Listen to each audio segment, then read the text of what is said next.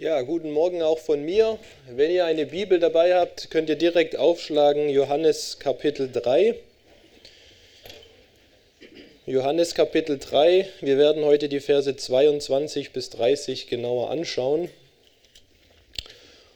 Und der Titel der Predigt ist, woran zeigt sich geistliche Reife?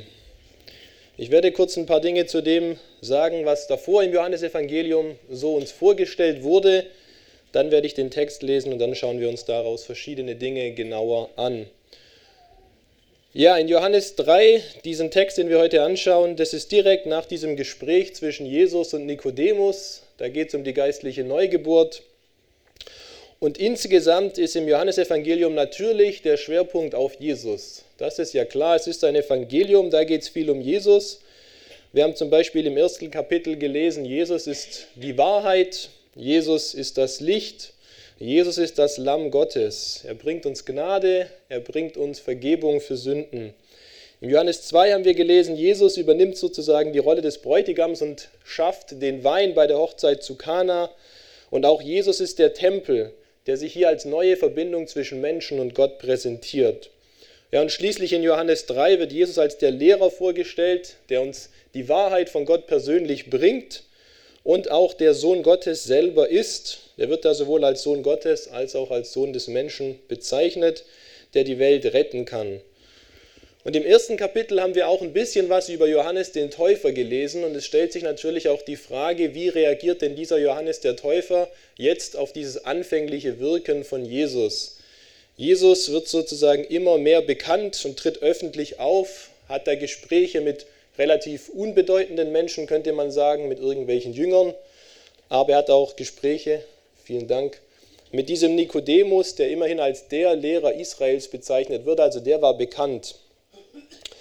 Und die Frage ist, wie muss sich denn Johannes der Täufer als Vorbote oder als Herold oder als Verkündiger fühlen, jetzt wo seine Aufgabe sozusagen in den Hintergrund ein bisschen gerückt wird. Denn er sollte ja Jesus bekannt machen und auf Jesus hinweisen und jetzt wird sich sozusagen der Fokus auch mehr und mehr auf diesen Jesus ja verschieben.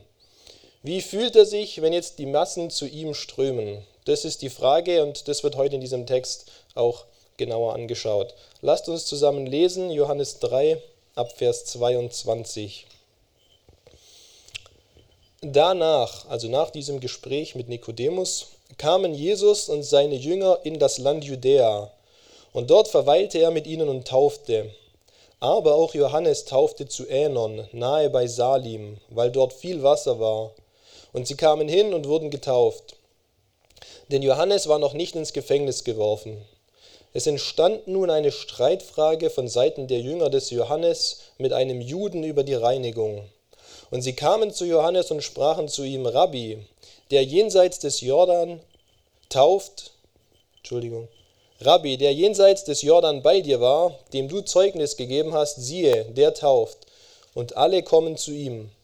Johannes antwortete und sprach, ein Mensch kann nichts empfangen, auch nicht eins, es sei ihm denn aus dem Himmel gegeben. Ihr selbst gebt mit mir Zeugnis, dass ich sagte, ich bin nicht der Christus, sondern ich bin vor ihm hergesandt. Der die Braut hat, ist der Bräutigam, der Freund des Bräutigams aber, der danach, der dasteht und ihn hört, ist hoch erfreut über die Stimme des Bräutigams. Diese meine Freude ist nun erfüllt. Er muss wachsen, ich aber abnehmen. Ich habe diesen Text in vier Abschnitte unterteilt. Zunächst mal die Verse 22 bis 24 und ich habe das betitelt mit Tu das, wozu Gott dich beruft. Danach die Verse 25 und 26 Vergleiche dich nicht mit anderen. Dann die nächsten beiden Verse 27 und 28. Sei dir bewusst, wer du vor Gott bist. Und dann noch die letzten beiden Verse. Freu dich, wenn Gott sein Ziel erreicht. Und ich werde also jeweils einen so einen Abschnitt genauer anschauen, eine Kernaussage treffen und dann verschiedene Unterpunkte dazu. Lesen wir nochmal die ersten drei Verse 22 bis 24. Danach kamen Jesus und seine Jünger in das Land Judäa, und dort verweilte er mit ihnen und taufte. Aber auch Johannes taufte zu Änon, nahe bei Salim, weil dort Wasser war. Und sie kamen hin und wurden getauft, denn Johannes war noch nicht ins Gefängnis geworfen. Ja, Johannes wurde als Wegbereiter für den Messias gesandt. Das schauen wir uns noch mal kurz an. Das ist sehr interessant. Das steht im Lukas Kapitel 1, die Verse 13 bis 17.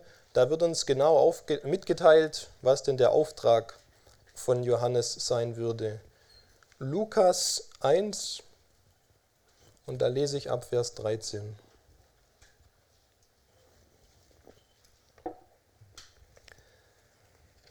Der Engel aber sprach zu ihm und ihm, das ist jetzt Zacharias, der Vater des Johannes des Täufers, Fürchte dich nicht, Zacharias, denn dein Flehen ist erhört, und Elisabeth, deine Frau, wird dir einen Sohn gebären, und du sollst seinen Namen Johannes nennen. Und er wird dir zur Freude und zum Jubel sein, und viele werden sich über seine Geburt freuen.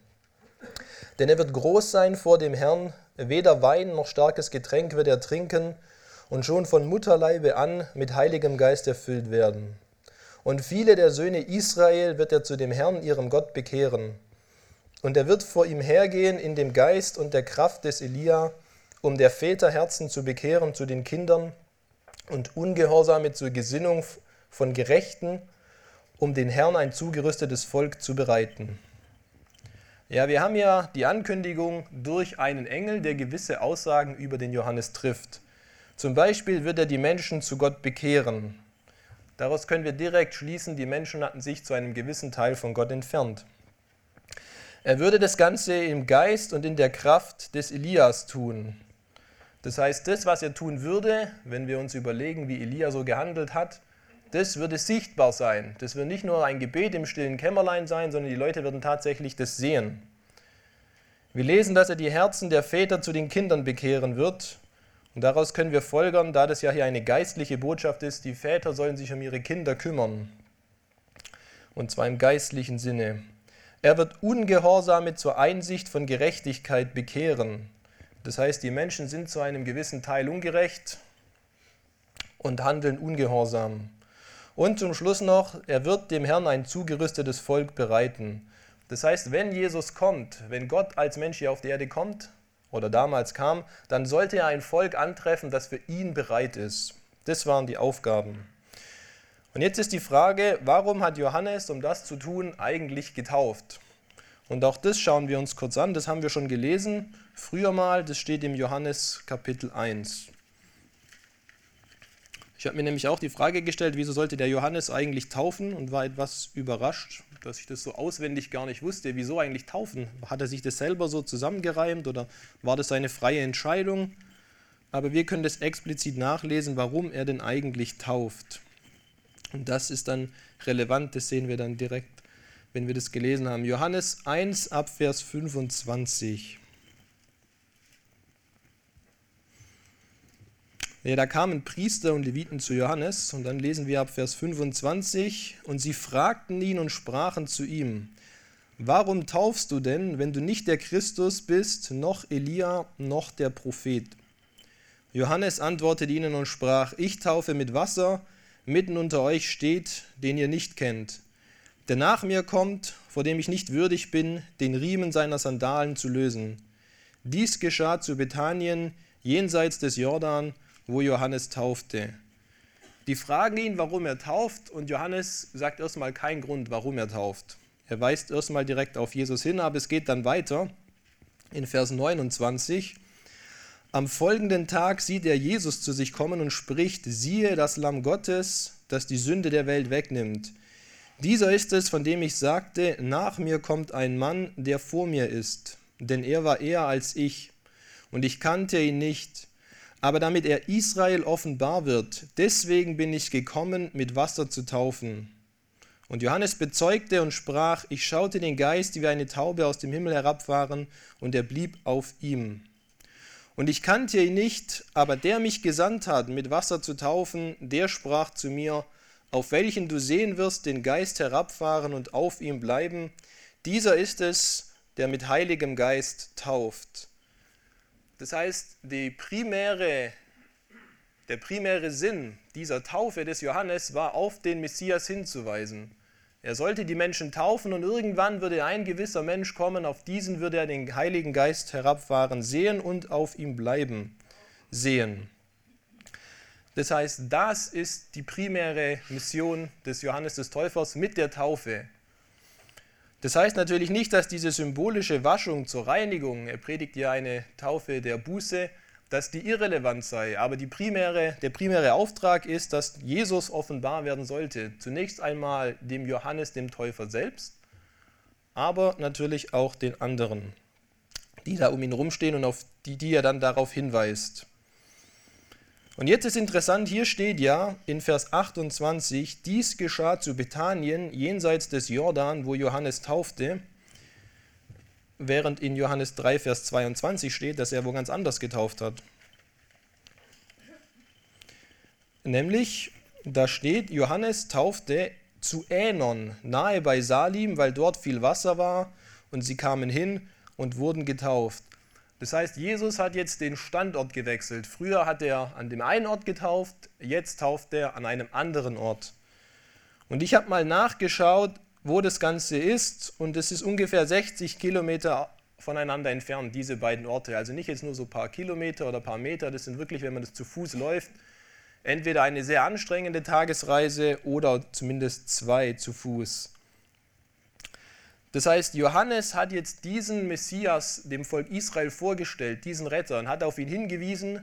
Es sind ja auch manche Jünger dann Jesus nachgefolgt, das können wir auch im Johannes 1 nachlesen. Und er hat ja gesagt, ich habe gesehen und bezeugt, dass dieser der Sohn Gottes ist. Das heißt, die Mission ist es sozusagen in Teilen erfüllt, die Menschen wurden darüber informiert, dieser ist es, der der Retter sein soll. Und jetzt zieht Johannes also weiter, nimmt seine Jünger mit ungefähr 60 Kilometer. Das ist 60 Kilometer weiter weg von Jerusalem auch. Also die gehen ziemlich entlang des Jordan weiter nach Norden. Das heißt, es ist weiter weg von Jerusalem und dadurch ist es schwieriger für das religiöse Zentrum, wenn die Menschen dort waren und sie wollten sich taufen lassen, dann dorthin zu kommen. Ja, der Johannes macht also Platz und weicht der Konkurrenz bewusst aus. Denn Jesus und seine Jünger, die taufen ja jetzt auch. Und wenn die dann so direkt auf einem Haufen wäre, wäre es wahrscheinlich für die Leute fraglich, wo soll ich denn hingehen? Oder gehe ich zu dem einen und vielleicht danach sogar noch zu dem anderen auch noch?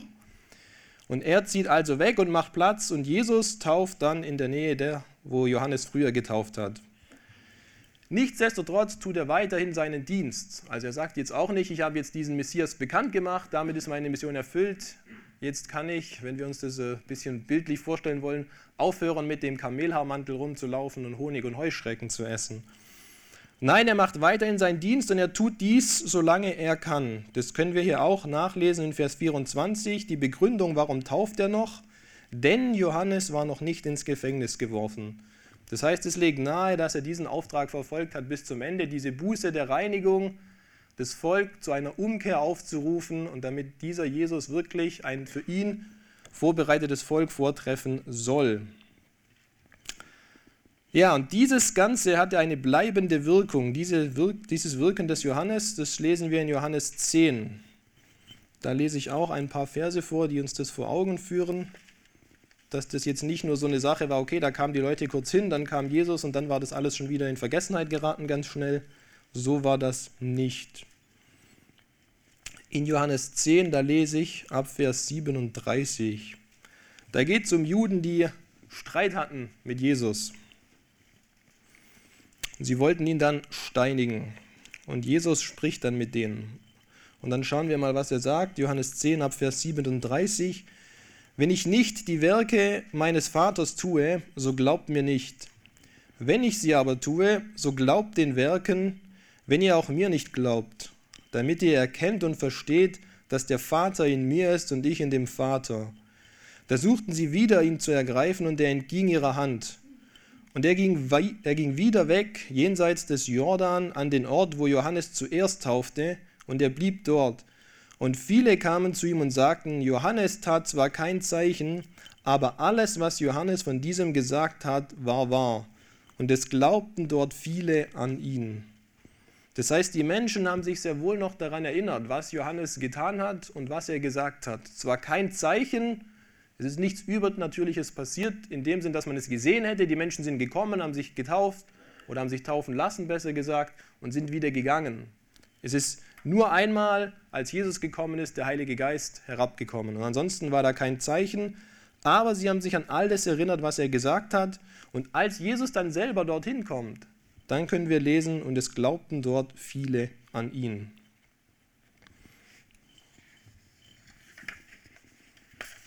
Ja, das ist nicht nur eine Geschichte, die uns informieren soll über den Johannes, sondern wir können auch selber lernen, was das für uns bedeutet.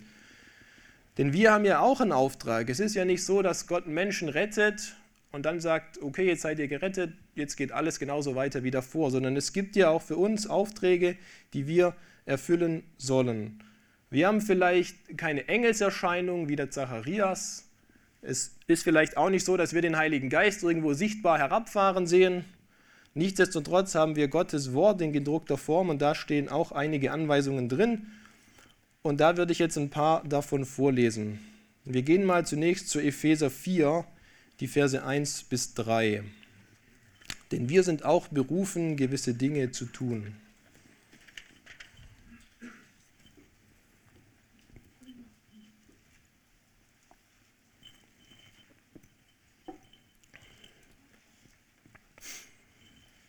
Epheser 4, die ersten drei Verse.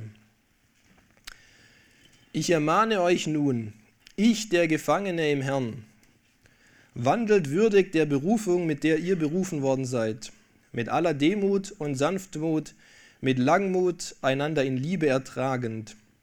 Befleißigt euch, die Einheit des Geistes zu bewahren durch das Band des Friedens.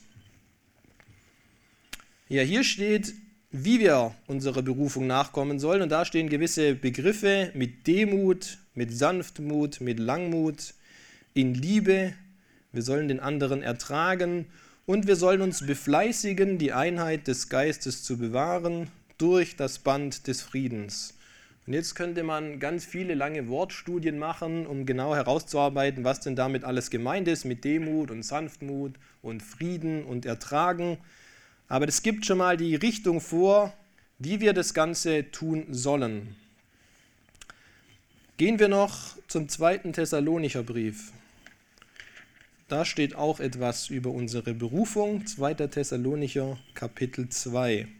Natürlich gibt es noch sehr viel mehr Verse als die, die ich jetzt vorlese, aber ich habe versucht, so eine gewisse Breite damit abzudecken durch diese Verse, die wir uns anschauen.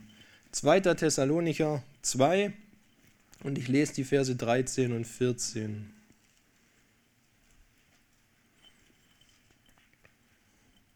Wir aber müssen Gott alle Zeit für euch danken, vom Herrn geliebte Brüder, dass Gott euch von Anfang an erwählt hat zur Rettung, in Heiligung des Geistes und im Glauben an die Wahrheit, wozu er euch auch berufen hat durch unser Evangelium, zur Erlangung der Herrlichkeit unseres Herrn Jesus Christus.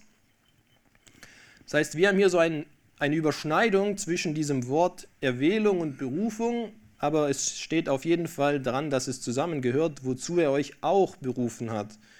Und wozu hat er uns hier berufen? Zur Rettung in Heiligung, im Glauben an die Wahrheit. Da wird davon geredet, dass wir eine Herrlichkeit erlangen sollen, und zwar nicht nur eine x-beliebige, sondern die unseres Herrn Jesus Christus. Das heißt, auch dazu sind wir berufen. Wie, das haben wir davor gesehen. Jetzt kriegen wir ein paar Begriffe, wo steht, was diese Berufung genauer darstellen soll. Gehen wir noch zum ersten Petrusbrief.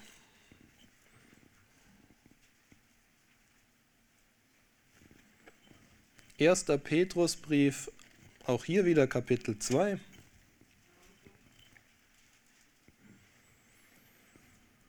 Und ich lese die Verse 20 und 21. Denn was für ein Ruhm ist es, wenn ihr als solche ausharrt, die sündigen und dafür geschlagen werden. Wenn ihr aber ausharrt, indem ihr Gutes tut und leidet, das ist Gnade bei Gott. Denn hierzu seid ihr berufen worden, denn auch Christus hat für euch gelitten und euch ein Beispiel hinterlassen, damit ihr seinen Fußspuren nachfolgt. Das heißt, eine relativ pauschale oder kategorische Aussage hier, wir sollen Gutes tun. Da steht nicht genau, worin dieses Gute besteht, aber es gibt einen sehr deutlichen Hinweis, wir sollen in den Fußspuren Jesu wandeln. Das heißt, wir können uns auf Jesus fokussieren, wir können in der Bibel lesen, was sagt die, wie Jesus mit den Menschen umgegangen ist, was sagt er zu gewissen Fragen und dann können wir das versuchen zu imitieren, indem wir auch das Gleiche sagen und vor allem indem wir auch das Gleiche tun. Ja, hier wird auch von Ausharren noch gesprochen. Also nicht nur von mal kurz das Ganze machen und dann wieder tagelang vergessen, sondern ausharren sollen wir das Ganze tun. Ja, und dann schauen wir uns noch einen letzten Abschnitt an, einen zweiten Korintherbrief. Der bringt uns dann wieder zurück zur Thematik mit dem Johannes. 2. Korinther 5, eine sehr bekannte Bibelstelle, auch hier, die ich vorlesen werde. 2. Korinther 5 und ich lese die Verse 17 bis 21.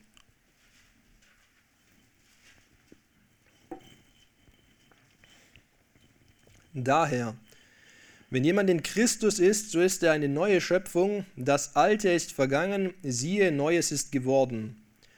Alles aber von Gott, der uns mit sich selbst versöhnt hat durch Christus und uns den Dienst der Versöhnung gegeben hat, nämlich dass Gott in Christus war und die Welt mit sich versöhnte, ihnen ihre Übertretungen nicht zurechnete und in uns das Wort von der Versöhnung gelegt hat. So sind wir nun Gesandte an Christi Stadt, in dem Gott gleichsam durch uns ermahnt. Wir bitten für Christus, lasst euch versöhnen mit Gott. Den, der die Sünde nicht kannte, hat er für uns zur Sünde gemacht, damit wir Gottes Gerechtigkeit wurden in ihm.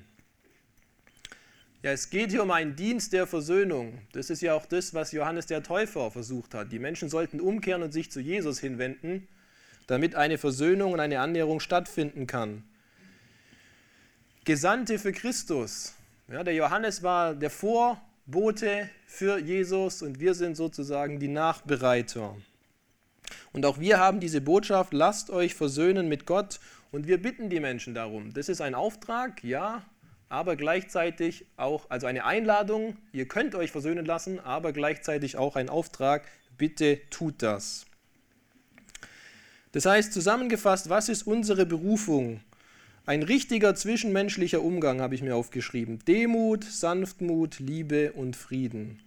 Ein gottgefälliger Lebensstil.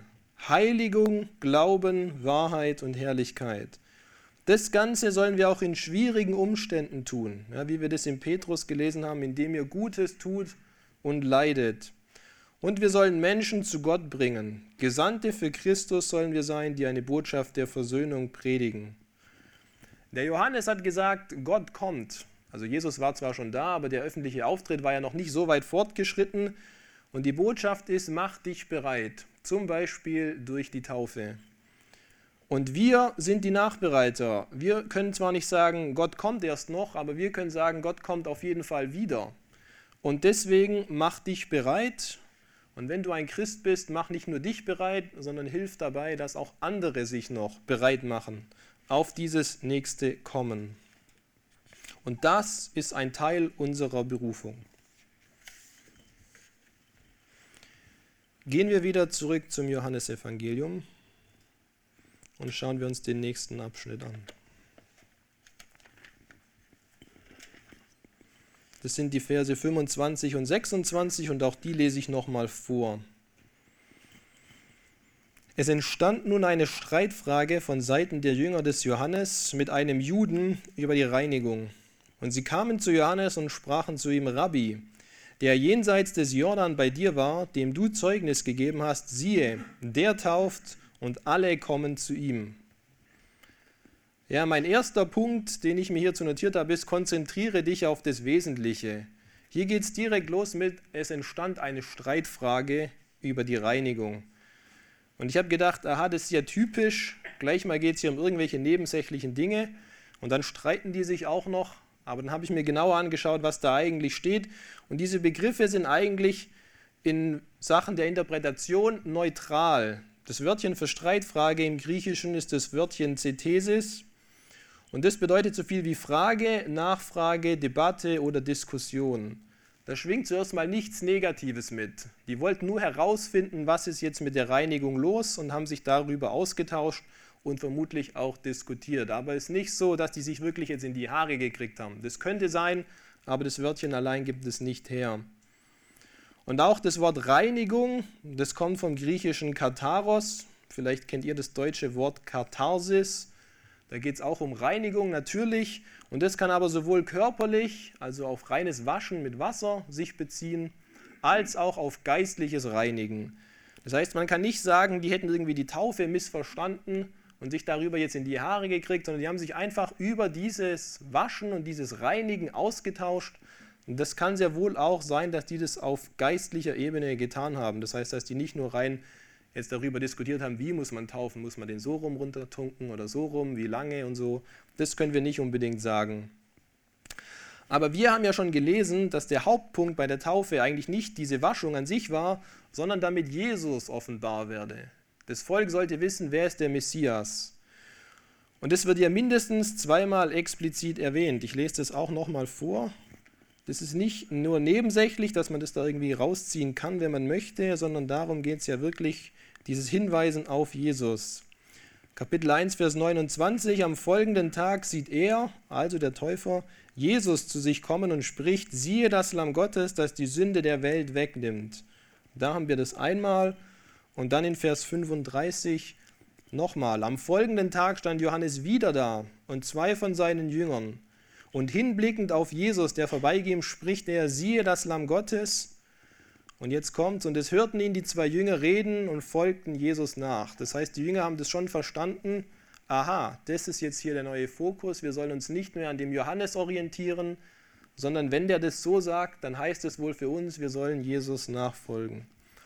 Ja, und wir können hier lesen, dass mindestens zwei der Jünger des Johannes das hier auch verstanden haben. Wir wissen nicht, ob an diesem Tag noch mehr da standen, das sind zumindest mal zwei erwähnt, aber zumindest müssen das die anderen Jünger ja mitbekommen haben, dass die zwei, die da waren, die sind jetzt nicht mehr da. Und wo sind die wohl hin? Die sind zu Jesus gegangen. Ah, warum sind die wohl zu Jesus gegangen?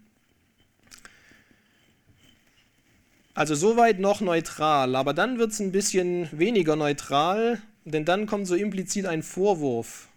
Den können wir lesen in Vers 26. Rabbi, der jenseits des Jordan bei dir war, dem du Zeugnis gegeben hast, siehe, der tauft und alle kommen zu ihm. Und jetzt können wir sagen, das ist nicht mehr neutral, hier kommt jetzt eine Übertreibung oder wenn wir es ganz wörtlich beim Namen nennen wollen, können wir auch sagen eine Lüge. Es ist ja nicht so, dass alle zu Jesus gegangen sind. Wir lesen ja in diesem Text selber, dass Johannes weiterhin taufte und dass er das getan hat, bis er festgenommen wurde.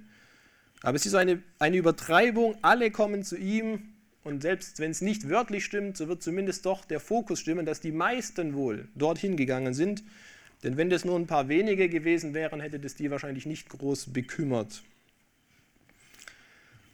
Und der Vorwurf ist so ein bisschen, hier läuft doch irgendwie was falsch, wir müssen doch irgendwie was tun. Wir waren die ganze Zeit wichtig, die Massen sind zu uns gekommen, wir haben zu denen gesprochen, die haben sich bei uns taufen lassen und jetzt nicht mehr. Und wenn wir uns dann vor Augen führen, worum es eigentlich bei der Taufe geht, dann könnten wir sagen, ist doch super. Alles läuft genau nach Plan. Wir sind gekommen, auf diesen Jesus hinzuweisen und die Leute verstehen das und gehen jetzt zu diesem Jesus hin. Also die Mission ist in keinster Weise irgendwie schief gelaufen, sondern ist erfolgreich. Die Leute haben es verstanden, aber die Jünger haben es hier irgendwie nicht so ganz verstanden. Ja, und da möchte ich kurz auf den Unsinn des Vergleichens eingehen. Warum soll man jetzt hier irgendwie darin ein Problem sehen, dass die Menschen zu Jesus kommen? Und ganz allgemein gesprochen, wenn man sich mit jemandem vergleicht oder auch wenn man Dinge miteinander vergleicht, wenn man da zu einem richtigen Urteil kommen möchte, dann braucht man wirklich ein sehr umfassendes Wissen. Was ist eigentlich passiert oder was passiert hier und was sollte passieren, damit man sehen kann, wo stehe ich, wo stehen die anderen und was machen die anderen. Hier haben die nicht so ganz verstanden, wie wichtig Jesus ist. Und deswegen liefert Johannes ja nachher noch ein paar Erklärungen mehr hier dazu. Wenn ich dieses Wissen nicht habe, dann kann ich mich sehr schlecht mit anderen vergleichen. Ja? Zum Beispiel mit anderen Kollegen bei der Arbeit. Ja? Arbeiten die schneller oder langsamer? Naja, wenn ich die nur grob kenne, wenn ich keinen wirklichen Einblick in deren Tätigkeit habe, woher will ich wissen, ob die wirklich bessere Arbeit abliefern als ich? Ja? Ich sehe die vielleicht immer in der Kaffeepause. Ja gut, aber dann mache ich ja auch Kaffeepause. Ja? Also die stehen dann genauso viel rum wie ich vielleicht. Das gilt natürlich auch für andere Schüler oder Studenten, wenn man selber noch nicht bei der Arbeit ist. Auch da Der eine Schüler hat vielleicht wirklich lauter gute Noten, aber vielleicht ist er auch viel mehr begabt. Das wissen wir nicht. Vielleicht nimmt er auch sehr viel Nachhilfe. Oder vielleicht helfen ihm die Eltern. Oder vielleicht büffelt er einfach stundenlang immer noch bis tief in die Nacht. Und es wirkt nur so, als würde dem alles ganz leicht fallen. Ja? Oder auch wenn wir irgendwie einen Sport machen im Verein, der eine kickt vielleicht viel besser oder sonst was. Ja? Warum vergleichen wir uns? Was wollen wir damit eigentlich erreichen? Und meistens ist es doch so, wir haben einen völlig unvollständigen Einblick in die Dinge oder in das Leben von anderen Menschen. Und wir können uns eigentlich sehr schlecht nur vergleichen, zumindest wenn wir ein objektives Urteil fällen wollen. Ja? Wie oft denke ich, der oder die, die macht es doch nur weil. Ja? Und dann speichere ich das für mich so ab, als wäre das so. Aber ist es wirklich so? Ich kann keine Gedanken lesen. Ja? Oder wenn jemand was tut, dann denke ich bestimmt, ja, der will doch bestimmt wieder nur X, Y, Z erreichen. Aber will der das überhaupt? Vielleicht will der das heute gar nicht. Oder vielleicht will das sehr wohl. Aber ich weiß es eigentlich gar nicht sicher. Ich denke mir das nur. Und die Frage ist doch, wozu vergleichen wir uns überhaupt? Ist es rein aus Interesse? Mal schauen, wie gut der ist, mal schauen, wie gut ich bin? Oder geht es mir wirklich darum beim Vergleichen, damit ich selber was besser machen kann? Und zwar unabhängig von dem anderen, dass ich nachher besser bin als der aber einfach, dass ich meine Aufgabe besser mache. Es ist wirklich ein aufrichtiges Verlangen, mich selbst zu verbessern, ohne Konkurrenzdenken. Und ich würde behaupten, beim, beim Vergleichen gibt es meistens ein paar Probleme, die uns aufzeigen, dass es nicht so ist. Es ist meistens kein aufrichtiges Verlangen, einfach nur selber seine Aufgabe besser zu machen, ohne Konkurrenzdenken. Meistens ist doch ein Problem beim Vergleichen das, dass man dann selber besser abschneidet oder abschneiden möchte. Ja? Und dann kommt der Stolz. Ich bin besser wie der andere oder ich mache es besser. Ja? Ein Glück bin ich nicht so wie der. Wie wir in der ersten Stunde auch gehört haben, dieser Pharisäer und der normale Sünder, in Anführungszeichen, der Pharisäer, der das sagt, ein Glück bin ich nicht so wie der. Ja? Das ist kein toller Vergleich in den Augen Jesu. Eine andere Möglichkeit könnte sein, dass ich dann entmutigt werde. Ich vergleiche mich und der oder die ist immer besser, egal bei was. Oder vielleicht nur bei einer Sache. Und dann denkt man irgendwann, ich werde es nie so können wie der oder die. Ich werde nie so sein wie der oder die. Aber was bringt dir dann dieses Wissen? Dann fühlst du dich schlecht. Toll. Bringt dir eigentlich gar nichts. Oder wir verwenden den Vergleich als Ausrede. Ja, der macht es zwar besser, aber der hat ja auch viel bessere Voraussetzungen. Ja? Die Eltern waren schon immer reich und deswegen geht es ihm jetzt finanziell auch gut. Ja? Oder keine Ahnung, die macht es immer besser, warum auch immer. Und dann haben wir nur eine Ausrede. Wir suchen irgendeinen Grund, warum die Person das besser kann. Und dann sagen wir, ja, okay, so ist halt, ich muss mich gar nicht anstrengen, um mich selber zu verbessern. Und ich würde euch mitgeben als Auftrag, guckt mal, wenn ihr euch vergleicht mit anderen Menschen, ob nicht einer dieser Fälle auf euch häufig zutrifft. Oder ob ihr vielleicht noch einen vierten oder einen fünften Fall findet. Und natürlich wäre immer das Ziel, dass wir versuchen, schon andere Menschen zu verstehen, wie die so ticken und warum die handeln, wie die handeln, aber nicht, damit wir dann im Vergleich besser abschneiden oder dass wir im Vergleich schlechter abschneiden, sondern dass wir davon lernen und dann versuchen, uns zu verbessern. Wenn wir uns daran erinnern, was unsere Berufung ist, Demut, Sanftmut, Liebe, Frieden, Heiligung, Glauben, Wahrheit, Herrlichkeit, Gutes tun und leiden, Gesandte sein für Christus und Versöhnung. Wenn wir uns das vor Augen führen, was bringt uns dann Vergleichen mit anderen Menschen? Was bringt es uns? Natürlich dürfen wir über andere Menschen nachdenken und wir dürfen von denen lernen, aber was bringt das Vergleichen an sich? Ich würde behaupten, es bringt sehr wenig. Kommen wir zum dritten Punkt, die Verse 27 bis 28. Auch diese lese ich nochmal vor. Johannes antwortete und sprach, ein Mensch kann nichts empfangen, auch nicht eins, es sei ihm denn aus dem Himmel gegeben. Ihr selbst gebt mir Zeugnis, dass ich sagte, ich bin nicht der Christus, sondern ich bin vor ihm hergesandt. Ja, die Überschrift für diesen Punkt ist, sei dir bewusst, wer du vor Gott bist. Und gleich als erstes Beispiel dafür, aller Erfolg kommt sowieso von Gott. Die Jünger kommen hier zu Johannes und sagen, alle kommen zu Jesus. Und das ist eine Übertreibung. Und was sagt Johannes? Johannes sagt, ohne Gott hätten wir sowieso nichts. Ja? Das heißt, warum sollten wir uns beschweren, wenn andere etwas haben? Ohne Gott hätten wir sowieso gar nichts. Und wir sollten nicht unzufrieden, sondern dankbar sein.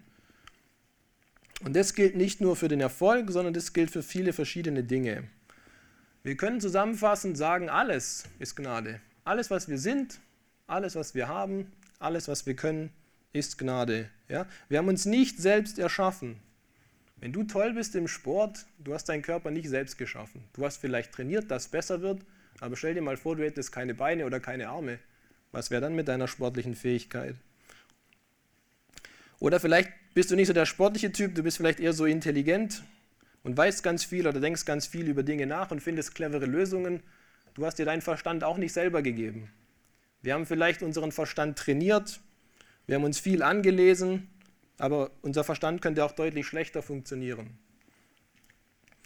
Unser Besitz kommt auch nicht von uns. Natürlich können wir sagen, wir haben hart dafür gearbeitet und wir haben uns das sauer verdient und wir haben uns das gekauft mit unserem Geld. Aber wo kommt denn unser Besitz her? Das haben andere Menschen hergestellt in der Regel. Selten ist es so, dass wir das, was wir haben, selber produziert haben. Und da können wir auch dankbar sein, dass es Menschen gibt, die das herstellen. Alles, unsere Bibel, ein Drucker, ein Computer, unsere Schuhe, unser Auto. Unser Besitz kommt auch nicht von uns. Es ist auch Gnade, dass wir so tolle Produkte überhaupt haben dürfen. Wie viele Menschen auf der Welt haben deutlich weniger? Ja, unsere Fähigkeiten kommen auch nicht von uns. Wie oft haben wir uns schon angestrengt und haben irgendetwas nicht erreicht, obwohl wir uns so viel Mühe gegeben haben? Ja, das heißt, die Fähigkeit allein garantiert dir noch gar nichts. Und wieder das Beispiel mit dem genial funktionierenden Körper. Unser ganzer Körper funktioniert wirklich super. Und wenn wir den nicht hätten, wenn wir unseren Verstand nicht hätten, was würden wir tun? Wir würden nichts zu Wege bringen. Ja, und so gilt es für alles. Unsere Freundschaften, unsere Hobbys, unsere Weisheit. Und wenn du sagst, ja doch, das habe ich mir alles hart erarbeitet, wir können uns nur mal in Erinnerung rufen, ist bestimmt uns schon mal so passiert, dass wir für etwas sehr, sehr lange gearbeitet haben und dann hatten wir es endlich und wie schnell gehen manche Dinge wieder kaputt, so lange gespart für irgendwas, was weiß ich, ein Fahrrad und dann gehabt, irgendwo rumgefahren, nicht aufgepasst, hingefallen, schon ist was kaputt. Ja? Oder Freundschaften. Versteht man sich jahrelang gut und aus irgendeinem dummen Grund gibt es einen Streit und Dinge gehen in die Brüche. Sie müssen vielleicht nicht ganz kaputt gehen, aber es ist dann wieder sehr schwierig zu reparieren. Und es ist auch Gnade, wenn Gott uns das erhält, die Dinge, die wir haben, dass wir die weiter behalten dürfen. In Jakobus 1, Vers 15 und 16 steht, Irrt euch nicht, meine geliebten Brüder, jede gute Gabe und jedes vollkommene Geschenk kommt von oben herab, von dem Vater der Lichter. Irrt euch nicht, meine geliebten Brüder. So ist es. Alles Gute ist ein Geschenk von oben. Ja, und wir kennen wahrscheinlich diesen diesen kleinen Vers oder dieses kleine Lied, alle guten Gaben, alles, was wir haben, kommt, o oh Gott, von dir, Dank sei dir dafür. Und genau das sollte unsere Einstellung sein. Wer sind wir vor Gott? Wir sind dankbare Menschen, dankbar für das, was wir alles haben. Als nächster Punkt, alles gehört Gott und er darf entscheiden, was passiert. Der Johannes sagt hier in Vers 28, ich bin nicht der Christus, sondern ich bin vor ihm hergesandt. Ja, und da können wir so ein bisschen subtile Kritik rauslesen. Ihr wisst doch, wer wichtiger ist. Ja, wir sind nur die Vorboten. Der, das ist der doch, um es den hier gehen soll. Und genauso könnten wir uns auch immer wieder daran erinnern, dass wir sagen, ich bin nicht der Christus. Ja, ich folge ihm nach. Hier geht es nicht um mich, hier geht es um andere. Ich bin nur ein Diener. In Römer 11, Vers 36 heißt es, denn von ihm und durch ihn und für ihn sind alle Dinge. Ihm sei die Herrlichkeit in Ewigkeit. Amen. Ja, alles kommt von Gott und alles geht wieder zu Gott zurück und wir sind nur dazwischen irgendwelche Menschen, die etwas dankbar empfangen dürfen und mitdienen dürfen. Und ist nicht interessant, dass direkt danach im nächsten Vers kommt dann Römer 12, was ist der wahre Gottesdienst? Und da kommen dann ganz viele Hinweise, wie der wahre Gottesdienst aussieht. Und angesichts dieser geistlichen Reife des Johannes des Täufers ist es ein Wunder, vielleicht ist kein Wunder, dass Jesus über diesen Johannes den Täufer sagt in Matthäus 11, Vers 11, Wahrlich, ich sage euch, unter den von Frauen geborenen ist kein größerer aufgestanden, aufgestanden als Johannes der Täufer. Die Massen strömen zu ihm. Super Erfolg. Du bist das religiöse Phänomen. Alle wollen dich hören, wollen dich sehen wollen von dir getauft werden. Und jetzt gibt es einen Umschwung und die Menschen gehen weg von dir und die wenden sich einer anderen Person zu und dein eigener Erfolg, wird quasi geringer hinsichtlich der Zahlen. Und dann sagst du, nee, ist doch super, genau so sollte das sein. Hauptsache, Gott kann sein Ziel erreichen. Ja? Deswegen sagt Jesus hier, es ist kein größerer aufgestanden als Johannes der Täufer. Und wenn ihr in Matthäus 11 das nochmal nachlest, direkt da davor ist diese bekannte Passage, wo wir eigentlich sehen, dass Johannes der Täufer am Ende seines Lebens Zweifel hatte, ob seine Mission wirklich so erfolgreich war. Ob dieser Jesus, den er angekündigt hat als Messias, ob der wirklich auch der richtige Messias ist. Er lässt dann Jünger schicken zu Jesus und sagt, bist du wirklich der? Oder warten wir für einen anderen? Und direkt danach sagt Jesus das, ich sage euch, unter den von Frauen geborenen ist kein größerer aufgestanden, aufgestanden als Johannes der Täufer. Ja, und als kleines Fazit können wir hier schreiben, Zweifel und Fragen, wie die Jünger sie haben, die sind durchaus erlaubt, wenn wir diese Einstellung haben. Natürlich kann ich mich fragen, ist es richtig, was ich tue? Und sollte ich vielleicht auch mehr so sein wie jemand anders? Aber die Frage ist, was ist die Einstellung? Geht es mir hier um mich oder geht es mir hier darum, dass Gott an sein Ziel kommt?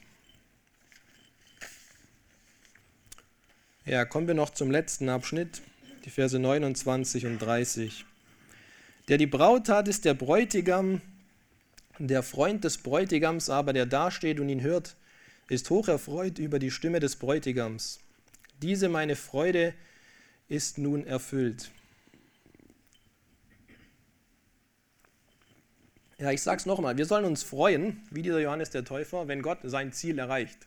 Ob wir das Werkzeug dazu sind oder jemand anders, ist erstmal sekundär.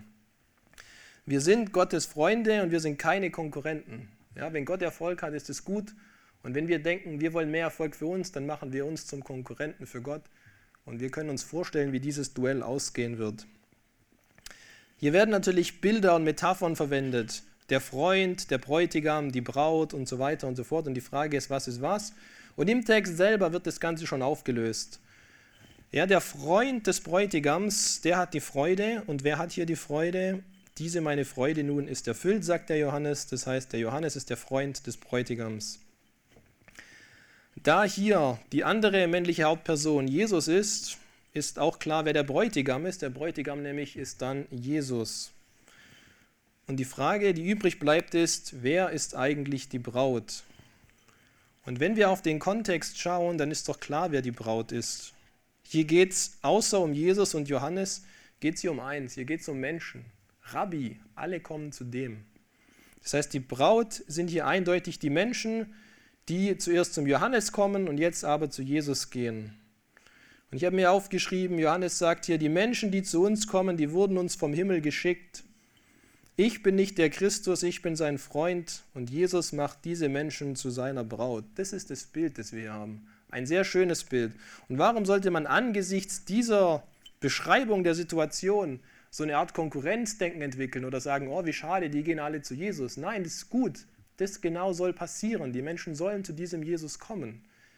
Dafür bin ich geschickt, dass die Menschen dahin gehen. Die sollen nicht zu mir kommen, sondern die sollen von mir zu Jesus gehen.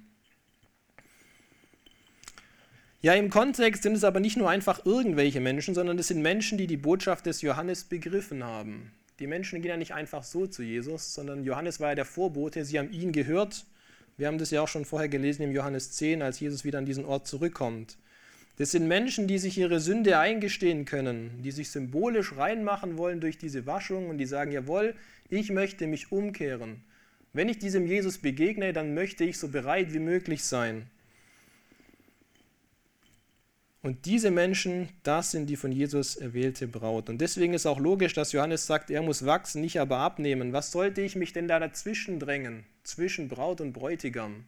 Ja, das ist vielleicht eines der schlimmsten Dinge, die passieren können. Braut und Bräutigam, die sind logischerweise Braut und Bräutigam am Tag der Hochzeit. Das heißt, sie sind noch nicht verheiratet oder gerade erst verheiratet. Und warum sollte man sich da dazwischen drängen? Und dennoch gibt es Geschichten, wo man hört, dass kurz vor der Hochzeit manchmal die Dinge noch schief laufen, weil man dann irgendwie doch noch jemand anderen kennengelernt hat oder was weiß ich. Und wie schlimm und wie traurig ist das? Und wie schlimm und wie traurig ist es, wenn das Menschen sind und Jesus, ja, nicht einfach nur irdisch, das ist schon schlimm genug, aber stellen wir uns mal vor, das ist hier geistlich, Jemand drängt sich zwischen Gott, der einen Menschen retten möchte, und den Menschen, der vielleicht diese Rettung will und bringt ihn davon ab. Ja, das ist überhaupt nichts zum drüber freuen, das ist nur was zum drüber traurig sein. Ja, und jetzt noch abschließend ein paar Anmerkungen zu diesem Bräutigam. Jesus ist im Johannesevangelium schon mal als Bräutigam erschienen, wenn man das auch eher etwas zwischen den Zeilen lesen kann. Aber das schauen wir uns noch an. Das steht im Johannes 2, natürlich bei der Hochzeit zu Kana. Und da lese ich nochmal die Verse 9 und 10 aus Johannes 2. Da können wir das sehr schön sehen. Da geht es um die Verwandlung von Wasser in Wein logischerweise. Und dann steht hier in Vers 9, als aber der Speisemeister das Wasser gekostet hatte, das Wein geworden war, und er wusste nicht, woher er war. Der Diener aber, der das Wasser geschöpft hatte, der wusste es. Da ruft der Speisemeister den Bräutigam und spricht zu ihm, jeder Mensch setzt zuerst den guten Wein vor, und wenn sie betrunken geworden sind, dann den geringen. Du hast den guten Wein bis jetzt aufbewahrt. Das heißt, hier ist auf einmal Wein erschienen. Die Frage ist, wer ist dafür zuständig, wer ist verantwortlich, dass jetzt dieses große Missgeschick in Anführungszeichen passiert ist. Dafür ist der Bräutigam zuständig. Ja? Und er sagt zu dem Bräutigam, warum hast du das, diesen Wein bis jetzt aufbewahrt? Aber wer hat denn diesen Wein bis jetzt aufbewahrt? Naja, er wurde nicht wirklich aufbewahrt, aber Jesus hat diesen Wein ja geschaffen. Das heißt, Jesus ist hier der Verantwortliche dafür, dass dieser Wein serviert wird letzten Endes und nicht der Bräutigam. Der Vorwurf ist so ein bisschen, was würde denn ein normaler Bräutigam tun? Der würde das niemals tun. Kein normaler Bräutigam würde den guten Wein bis zum Schluss aufbewahren. Ja? Und was schwingt hier so ein bisschen mit? Naja, dieser Jesus, das ist halt kein normaler Bräutigam. Der macht die Dinge anders. Der macht die Dinge so, wie er sie für richtig befindet. Und wenn wir das dann nachlesen, das Gespräch auch mit seiner Mutter, da können wir das ja auch nachlesen. Er handelt so, wie er das Ganze möchte. Wenn wir zurückgehen zum Johannes 3, dann ist der nächste Vers, den wir heute nicht mehr genau anschauen, aber genau ein Vers, der dies auch bestätigt. Das ist hier kein normaler Mensch einfach nur, kein normaler Bräutigam, sondern das ist ein Mensch in Vers 31, der von oben kommt. Der von oben kommt, ist über allen. Der von der Erde ist, ist von der Erde und redet von der Erde. Der vom Himmel kommt, ist über allen. Was er gesehen und gehört hat, das bezeugt er und sein Zeugnis nimmt niemand an. Ja, das ist dann komisch, wieso das kommt. Schauen wir uns dann beim nächsten Mal an. Aber auf jeden Fall, ist ein Mensch, der von oben kommt. Das gleiche, was wir schon in Johannes 3 gelesen haben beim Gespräch mit dem Nikodemus. Ja, und deswegen ist hier am Ende die Freude des Johannes des Täufers auch da und erfüllt. Seine Mission ist erfolgreich. Er wurde gesandt, um zu taufen. Er hat getauft und er hat die Menschen auf Jesus hingewiesen und das haben die Menschen begriffen. Und in großen Scharen strömen sie jetzt zu Jesus. Und zwar zu größeren Scharen als zu Johannes dem Täufer. Ja, und wenn wir wissen wollen, was geistliche Reife ist, dann können wir das noch genauer anschauen oder andere Beispiele aus der Bibel. Ich lese nochmal diese vier Punkte vor für die vier Abschnitte. Woran zeigt sich geistliche Reife? Tu das, wozu Gott dich beruft. Vergleiche dich nicht mit anderen. Sei dir bewusst, wer du vor Gott bist und freu dich, wenn Gott sein Ziel erreicht. Und jetzt bete ich noch zum Abschluss.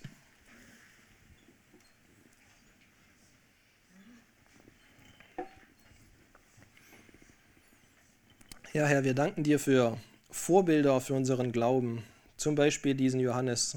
Und wir danken dir, dass wir diesen Text haben, dass wir daraus lernen dürfen, wie sich ein Mensch verhält, von dem du sagst, es ist kein größerer geboren worden als dieser. Herr, wir bitten dich, dass diese Punkte uns auch mehr und mehr, mehr und mehr wichtig werden, dass wir uns auf dich fokussieren, dass wir sagen, wir wollen in den Hintergrund treten.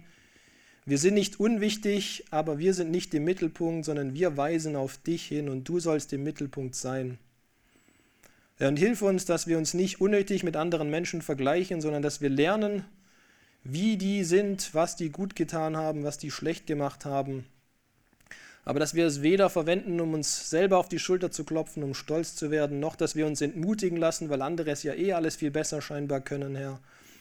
Sondern lass uns das zum Ansporn nehmen und zur Motivation, diese Berufung, die du für uns hast, anzunehmen und versuchen nach bestem Wissen und Gewissen umzusetzen und auch natürlich im Vertrauen auf deine Kraft, Herr. Am Ende reicht es, wenn wir die Menschen zu dir bringen und du tust dann den Rest. Amen.